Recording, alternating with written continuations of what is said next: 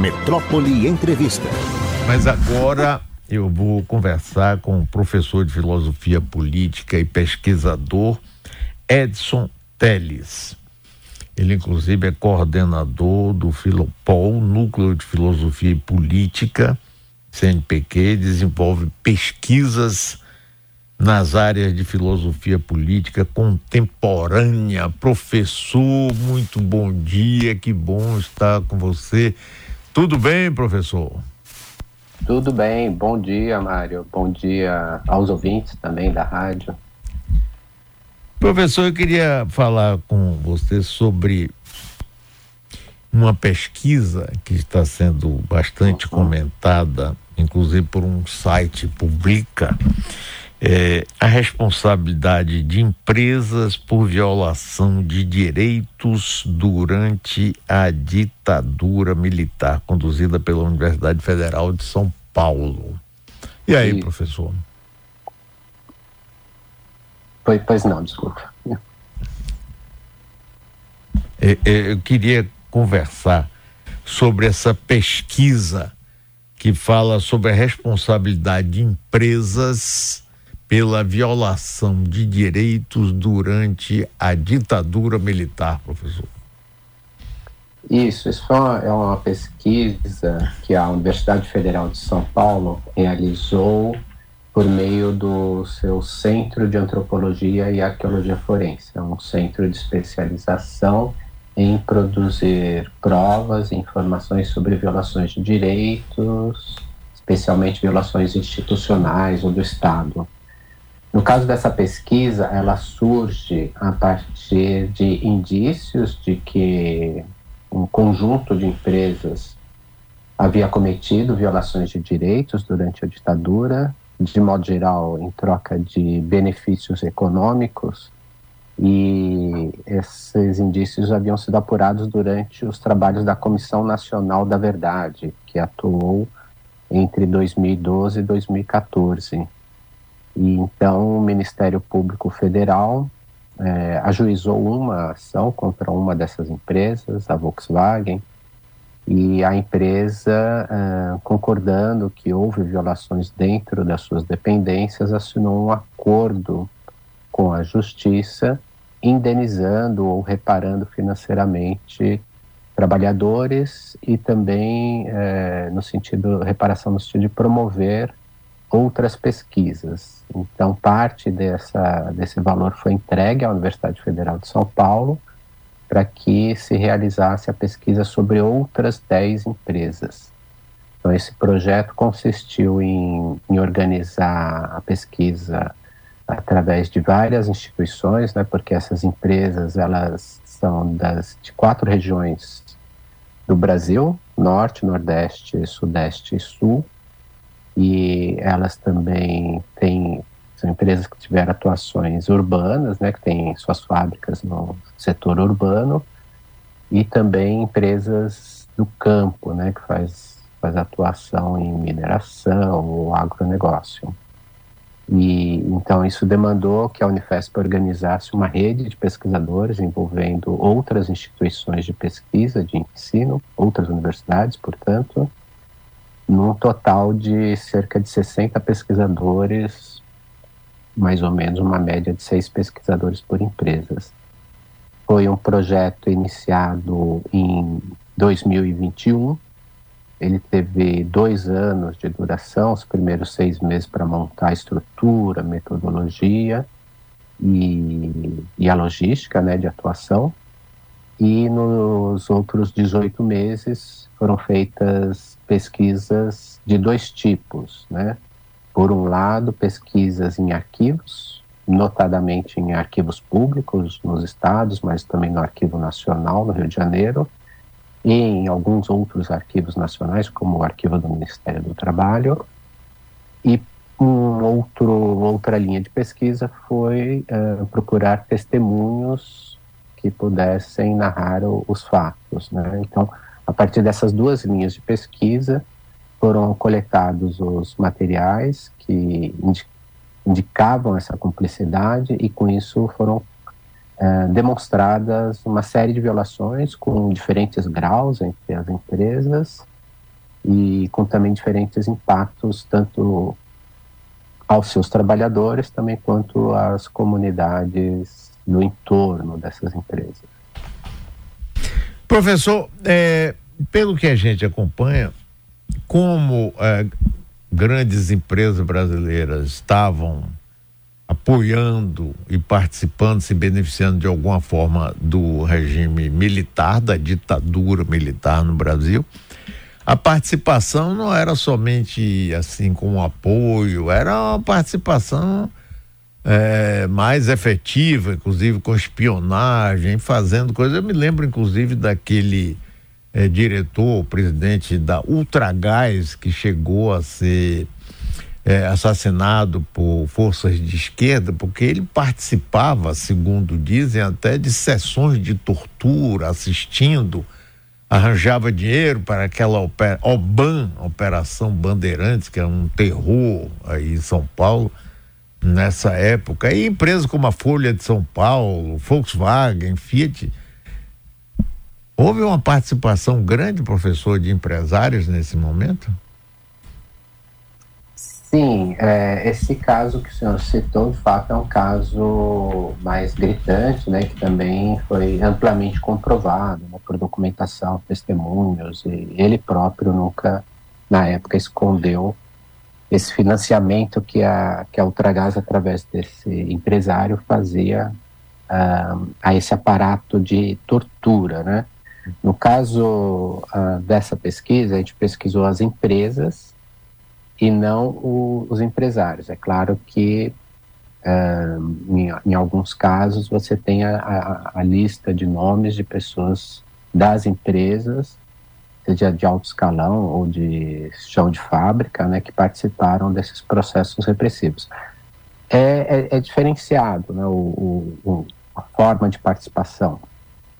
Agora, tem, uh, em comum, a gente tem nessas empresas uh, uma grande promiscuidade entre o, o, funcionamento da empresa e o aparato repressivo. Né? Isso quer dizer o quê? Que todas essas empresas, eles mont ou montaram setores de informação interna que atuavam dentro da empresa procurando trabalhadores que reivindicavam direitos ou que eram sindicalizados ou que uh, faziam alguma organização dos trabalhadores e denunciavam esses trabalhadores a Operação Bandeirantes, DOI-CODES, DOPs, né, ou seja, essas políticas, polícias políticas e a esses aparatos repressivos.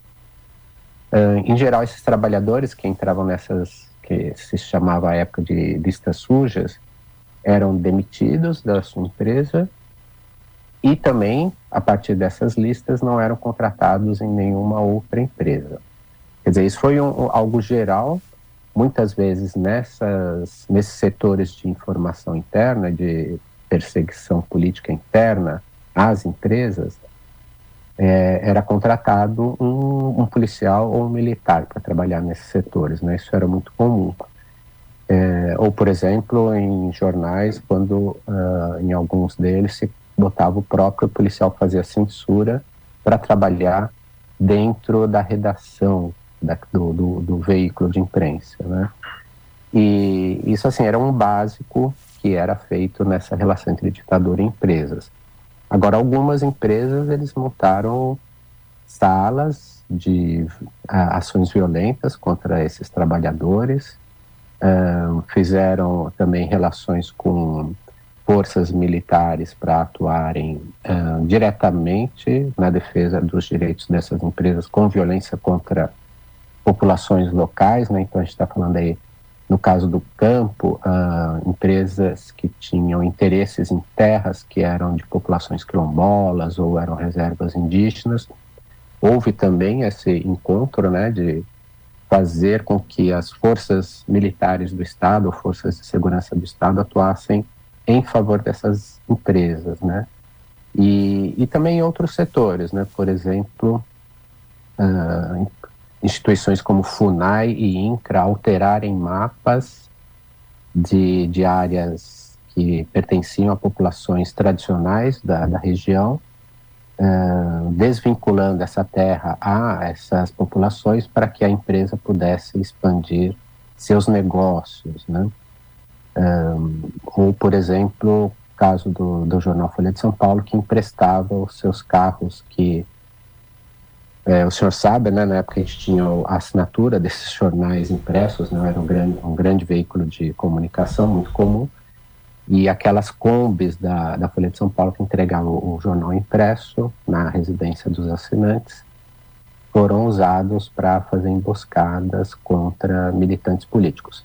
Então, no fundo, havia uma troca, quer dizer, havia um interesse no projeto político da ditadura em desorganizar, desfazer a organização dos trabalhadores e também de destruir direitos trabalhistas.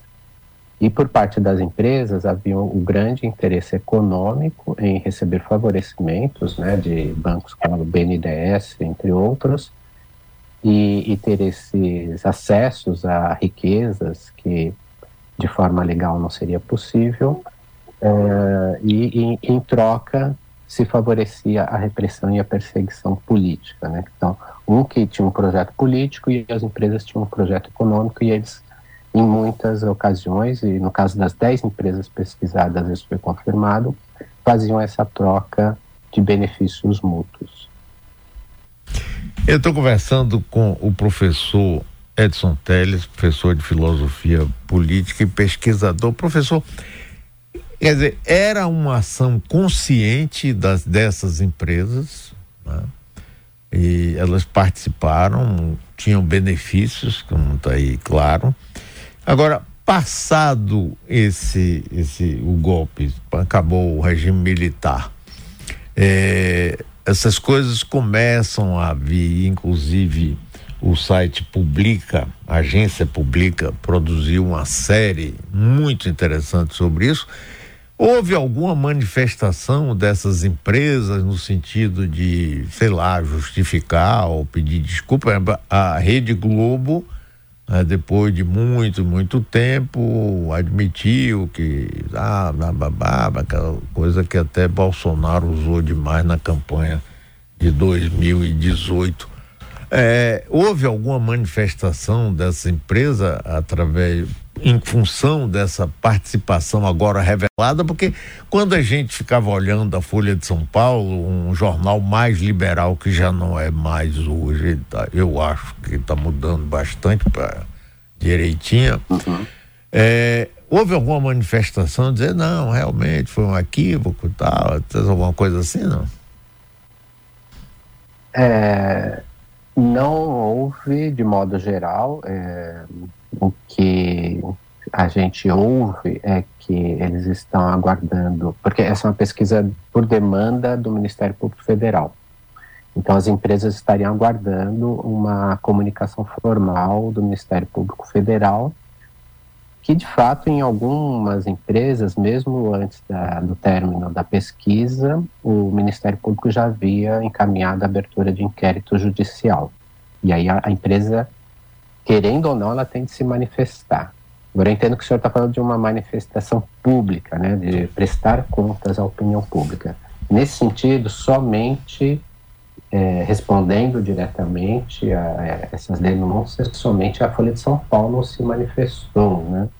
O, o, o ouvidor, não, o ombudsman da, da Folha de São Paulo escreveu sobre os fatos recentemente, um mês atrás, mais ou menos, e a Folha de São Paulo comentou sobre, falando que já em passado recente, cerca de 10 anos atrás, um pouco mais, havia reconhecido esses erros e que ah, isso já estava ah, esclarecido por parte da empresa, né?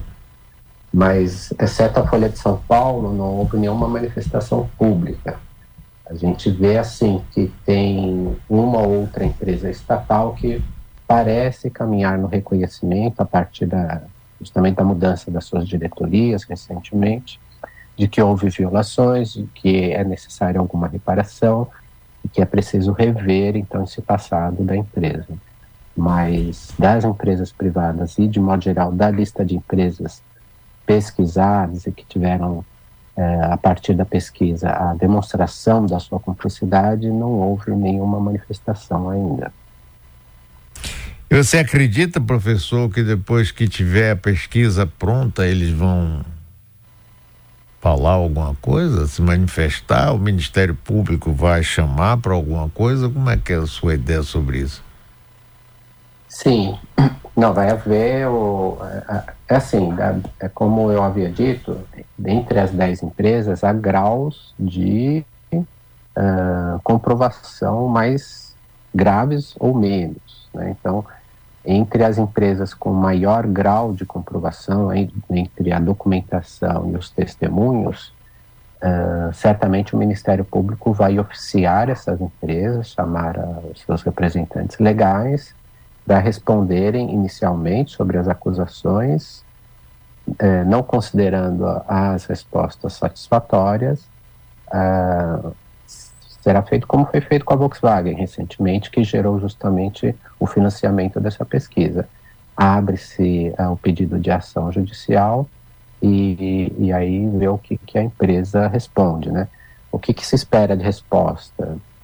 por parte do Ministério Público. É, se espera a, a, o reconhecimento dos fatos e um trabalho de reparação dos danos causados. Né? Então, eu acredito que, na maioria dos casos, o Ministério Público vai apresentar é, essa, esse ofício né, perante a empresa, e, mas eu acredito que poucas vão tomar uma, alguma atitude no sentido de reconhecimento e de algum ato de justiça em relação a esse passado. Eu digo isso porque o, o, parte dos tipos de violações em algumas empresas continuam sendo cometidos. Claro que não naquele sentido de, de ter um, um, um, centro de tortura do próprio Estado que atua junto com a empresa.